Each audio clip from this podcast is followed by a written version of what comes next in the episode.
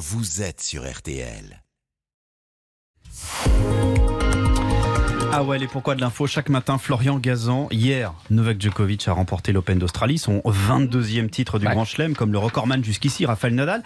Il redevient du coup numéro 1 mondial à 35 ans. Et pourtant, Florian, ce matin, vous allez nous expliquer pourquoi c'est très facile d'écraser Djokovic. Ah ouais, d'une simplicité déconcertante. Alors dis tout comment là, parce que Euh, Franchement, n'importe qui peut y arriver et à tous les coups, et en plus, même pas besoin d'une raquette de tennis pour ça. Bon, par contre, si Tsitsipas et Nadal nous écoutent, je parle pas de Novak Djokovic, mais de Duvalus Djokovic. Duvalus Djokovic, c'est quelqu'un de sa famille ou pas Alors très éloigné car c'est un insecte, précisément un coléoptère découvert l'automne dernier par des scientifiques serbes dans les montagnes de leur pays et baptisé ainsi en l'honneur de Novak parce qu'il fait rayonner la Serbie dans le monde entier, mais pas seulement. Ah, et c'est quoi l'autre raison?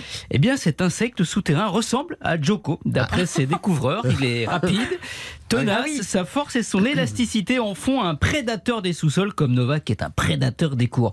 Bon, par contre, pour ne pas froisser le numéro 1 mondial, ils ont omis de préciser qu'il est petit, aveugle et très moche. Mais mine de rien, c'est quand même le deuxième animal qui s'appelle Djokovic. Ah hein. bon, le deuxième? Oui, en 2021, on a donné le nom du tennisman à un escargot d'eau douce.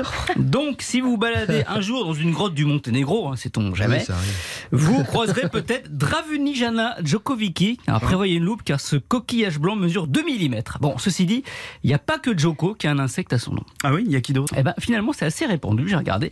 Par exemple, il y a le scarabée Agra Schwarzeneggeri, baptisé ainsi parce qu'il a des pattes très musclées. La mouche Scapsia beyoncea, alors une mouche qui pique, donc Beyoncé n'est pas un ton mais un temps. Et l'araignée Calponia Harrison Fordy, en hommage à l'acteur qui a fait des dons au Muséum d'histoire naturelle de New York. Et il y a mon préféré quand même. Qui est?